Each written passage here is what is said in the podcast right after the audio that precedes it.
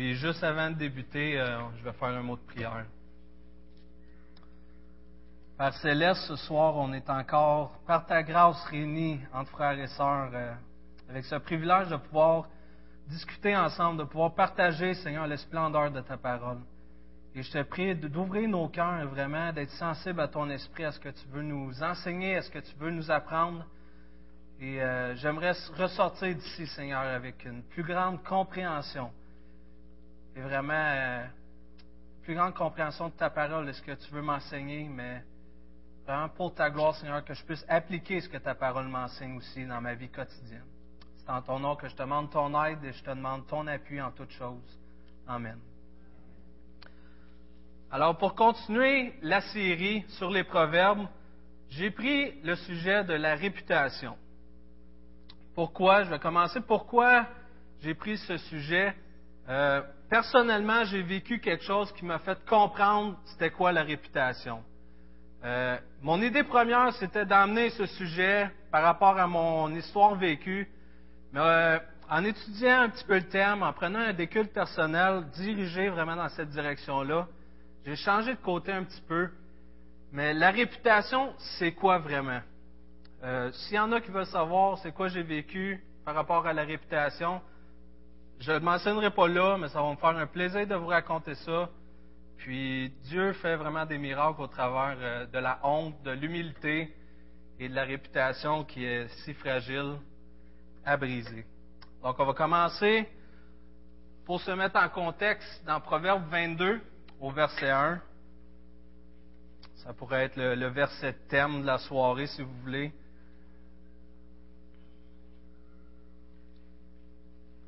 Donc, Proverbe 22, 1. Je vais lire dans la version sommaire. Bon renom vaut mieux que de grandes richesses, que l'estime des autres, et l'estime des autres est plus précieuse que l'or et l'argent. Donc, on peut voir ici qu'un bon renom, donc la réputation, ça vaut beaucoup plus que de grandes richesses, beaucoup plus que de l'argent, beaucoup plus que de l'or. Mais qu'est-ce que la réputation? Est-ce que c'est quelque chose qui est, c'est, une monnaie courante qui est pas physique dans ce monde pour qu'est-ce que je vaux envers les autres? Est-ce que je suis riche en réputation? Est-ce que je suis pauvre en réputation? Euh, on peut voir la réputation aussi comme notre témoignage. Parce que, veux, veux pas, notre témoignage, c'est ce qui fait de nous qui on est. Quelqu'un va nous demander qu'est-ce qu'on a fait, on va être jugé avec qu'est-ce qu'on a fait. Donc, la réputation peut équivaloir à la même chose que notre témoignage. On peut voir dans la parole aussi que est-ce que vraiment la, réputation c'est de Dieu? Je crois que oui, je crois qu'on peut voir que même Dieu chérit sa propre réputation, son propre renom.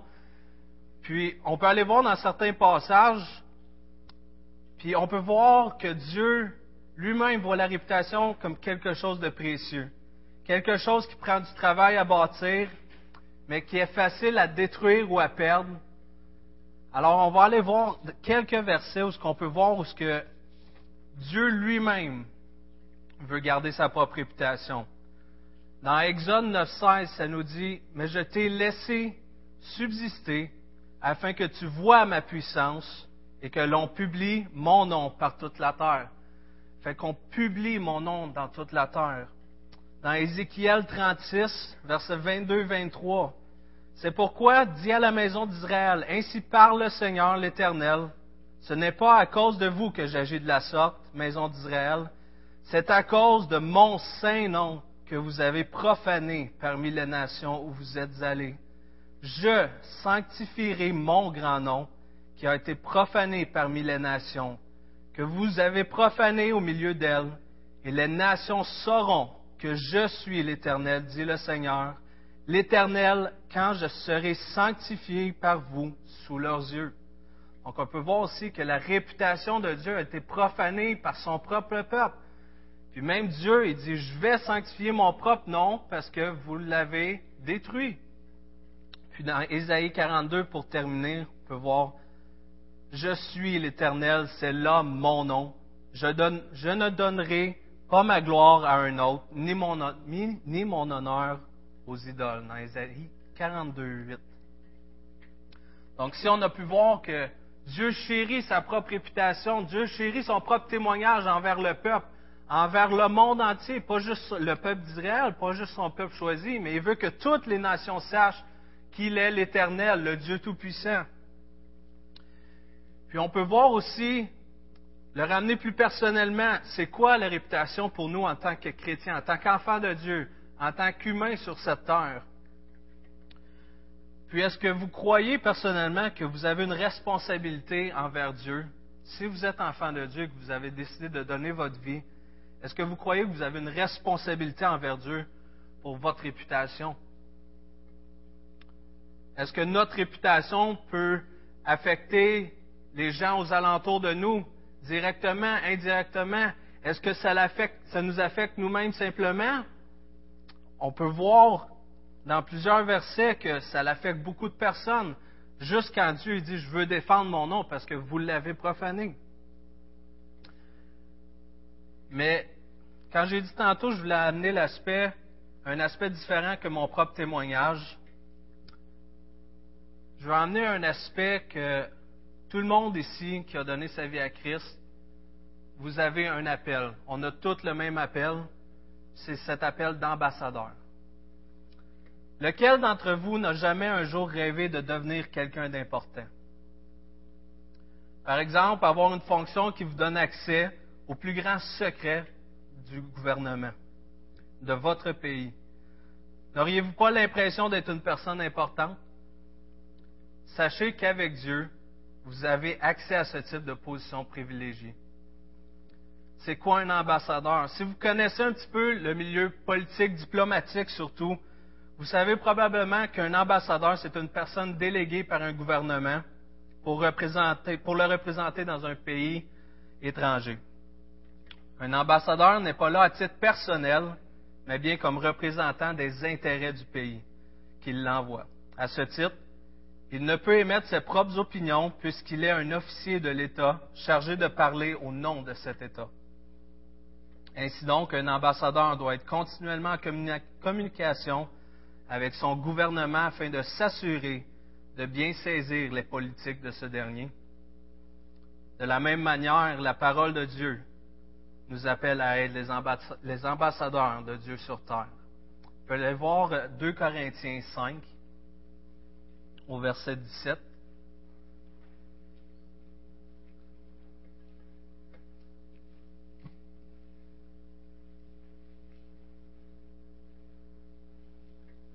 2 Corinthiens 5, 17 à 21.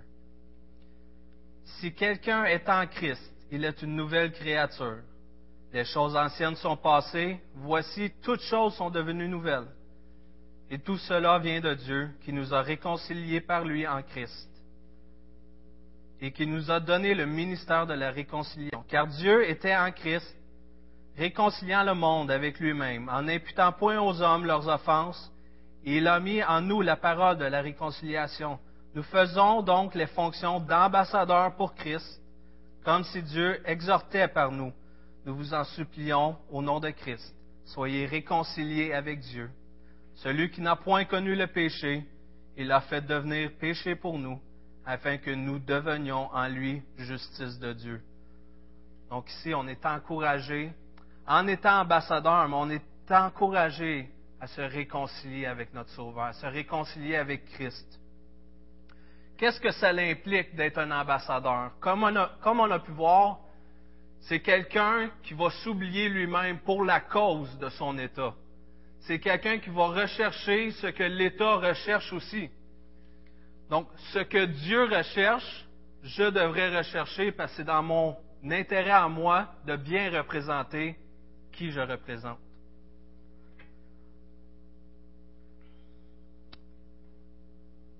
Puis, il ne faut pas oublier qu'en tant qu'ambassadeur, en tant qu'enfant de Dieu, notre réputation, en toute chose, porte atteinte à la réputation de notre État, porte atteinte à la réputation de Dieu. Donc, la réputation de Jean-François a plus la même signification parce que la réputation que Jean-François recherchait, c'est peut-être quelque chose de personnel. Je voulais peut-être gagner une bonne opinion du monde. Sauf que ce que Jean-François devrait chercher, c'est de plaire à Dieu par son témoignage, par sa réputation, parce que je ne veux pas profaner la réputation de Dieu par mes actions. Je ne veux pas être responsable de ça.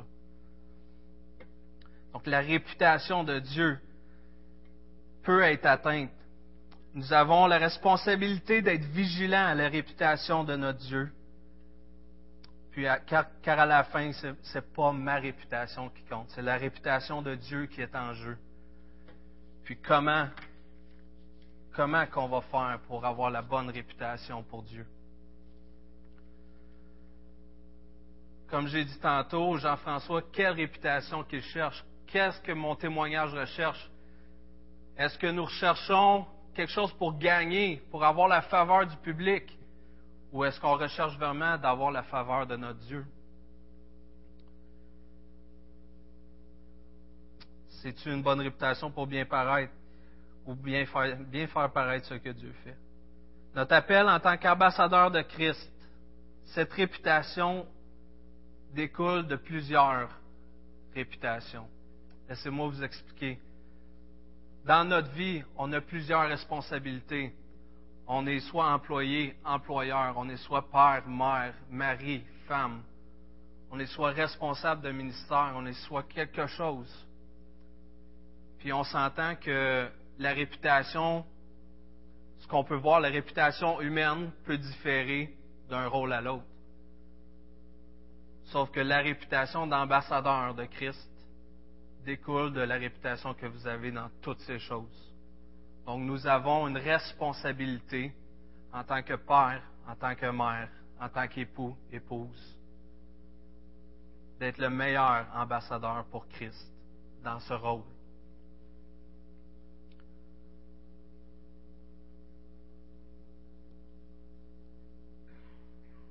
Peut voir aussi que Dieu veut que les dirigeants soient irréprochables. C'est très important, frères et sœurs, dans l'Église. Dieu demande aux dirigeants d'être irréprochables. On peut le voir dans 1 Timothée 3, versets 2 à 7. Il faut donc que l'évêque soit irréprochable, marié d'une seule femme, sobre, modéré, réglé dans sa conduite, hospitalier, propre à l'enseignement. Il faut qu'il ne soit ni adonné au vin, ni violent, mais indulgent pacifique, désintéressé. Il faut qu'il dirige bien sa propre maison et qu'il tienne ses enfants dans la soumission et dans une parfaite honnêteté. Car si quelqu'un ne sait pas diriger sa propre maison, comment prendra-t-il soin de l'Église de Dieu? Il ne faut pas qu'il soit un nouveau converti de peur qu'enflé d'orgueil, il ne tombe sous le jugement du diable. Il faut aussi qu'il reçoive un bon témoignage de ceux du dehors, afin de ne pas tomber dans l'opprobre et dans les pièges du diable. Puis Steve s'est pas dirigé directement vers toi, je l'avais préparé avant. Euh, on peut voir au verset 7, il faut aussi qu'il reçoive un bon témoignage de ceux de l'Église. Ah, c'est le fun quand vous faites ça, hein, puis tout le monde répond pas. je vais répondre à l'avenir, les gars. Ça dit de ceux du dehors de ceux du dehors, c'est qui? C'est pas les personnes qu'on voit à chaque dimanche. C'est du monde. C'est au travail. C'est dans notre social. C'est quand on va commander de quoi au drive-thru, au McDonald's, puis on a l'air bête, ou on a un sourire dans la face, puis on peut dire gloire à Dieu. En mangeant du McDo, c'est pas la meilleure chose, là, mais. Mais on peut vraiment voir que nous sommes responsables de la réputation de notre Dieu.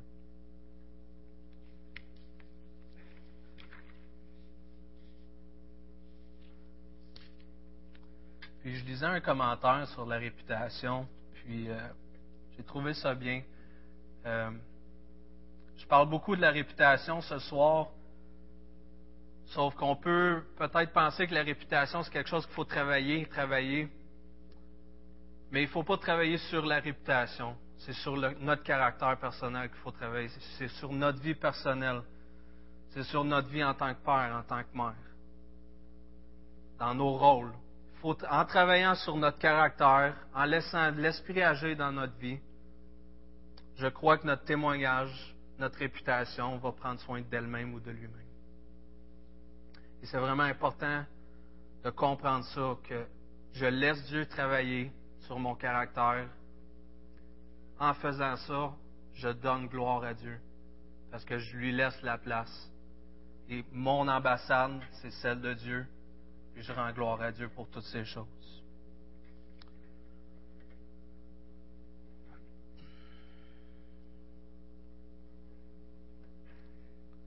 Dans 2 Corinthiens 5, 9 et 10, c'est pour cela aussi que nous nous efforçons de lui être agréable, soit que nous demeurions dans ce corps, soit que nous le quittions. Car il nous faut tous comparaître devant le tribunal de Christ, afin que chacun reçoive selon le bien ou le mal qu'il aura fait étant dans son corps. Qu'est-ce que vous avez fait? Comme ambassadeur? Est-ce que vous avez été un ambassadeur digne d'un ambassadeur de Christ? Ou est-ce que vous avez été un ambassadeur qui s'est caché? Ou qui veut se cacher parce qu'il sait que le jugement s'en vient? Puis on voit euh, dans le monde, puis j'ai été coupable de dire ça, c'est qu'est-ce que les autres vont penser? Ça ne me dérange pas, je fais mon affaire. Il n'y a rien de sain dans cette pensée, frères et sœurs. Même si ça peut faire du bien au charnel de le dire par moment, il n'y a rien de sain dans cette rébellion.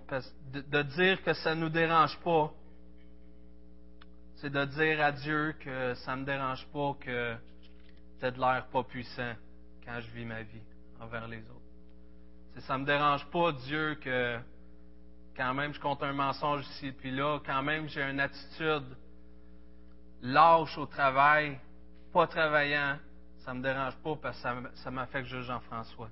Ça n'affecte pas Dieu. Mais c'est pas vrai. Parce qu'en toute chose que nous faisons, ça l'affecte le témoignage et la réputation de notre Sauveur, de notre Dieu.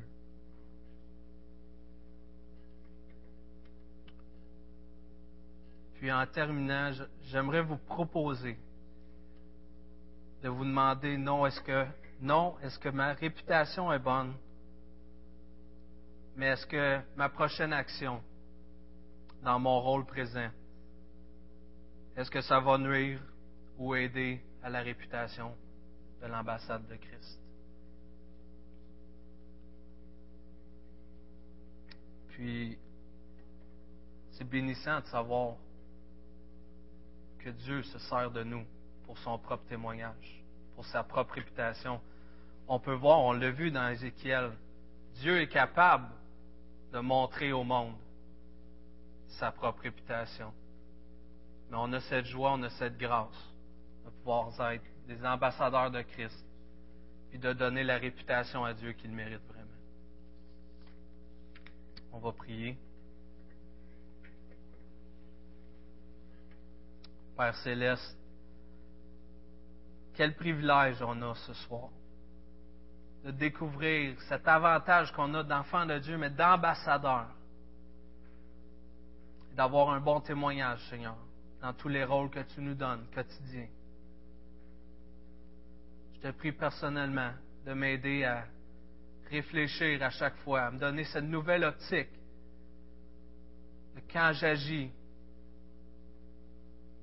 que j'agis, est-ce que ça va affecter ta réputation?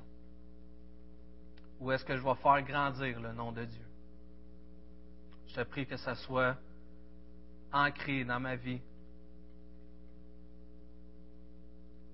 vraiment que tu continues de prendre toute la place qui te revient, Seigneur. Même si par moments j'ai, j'ai tendance à l'oublier que c'est toi qui es au contrôle. Merci d'être qui tu es. Merci pour le sacrifice ultime que tu as fait par ton Fils à la croix.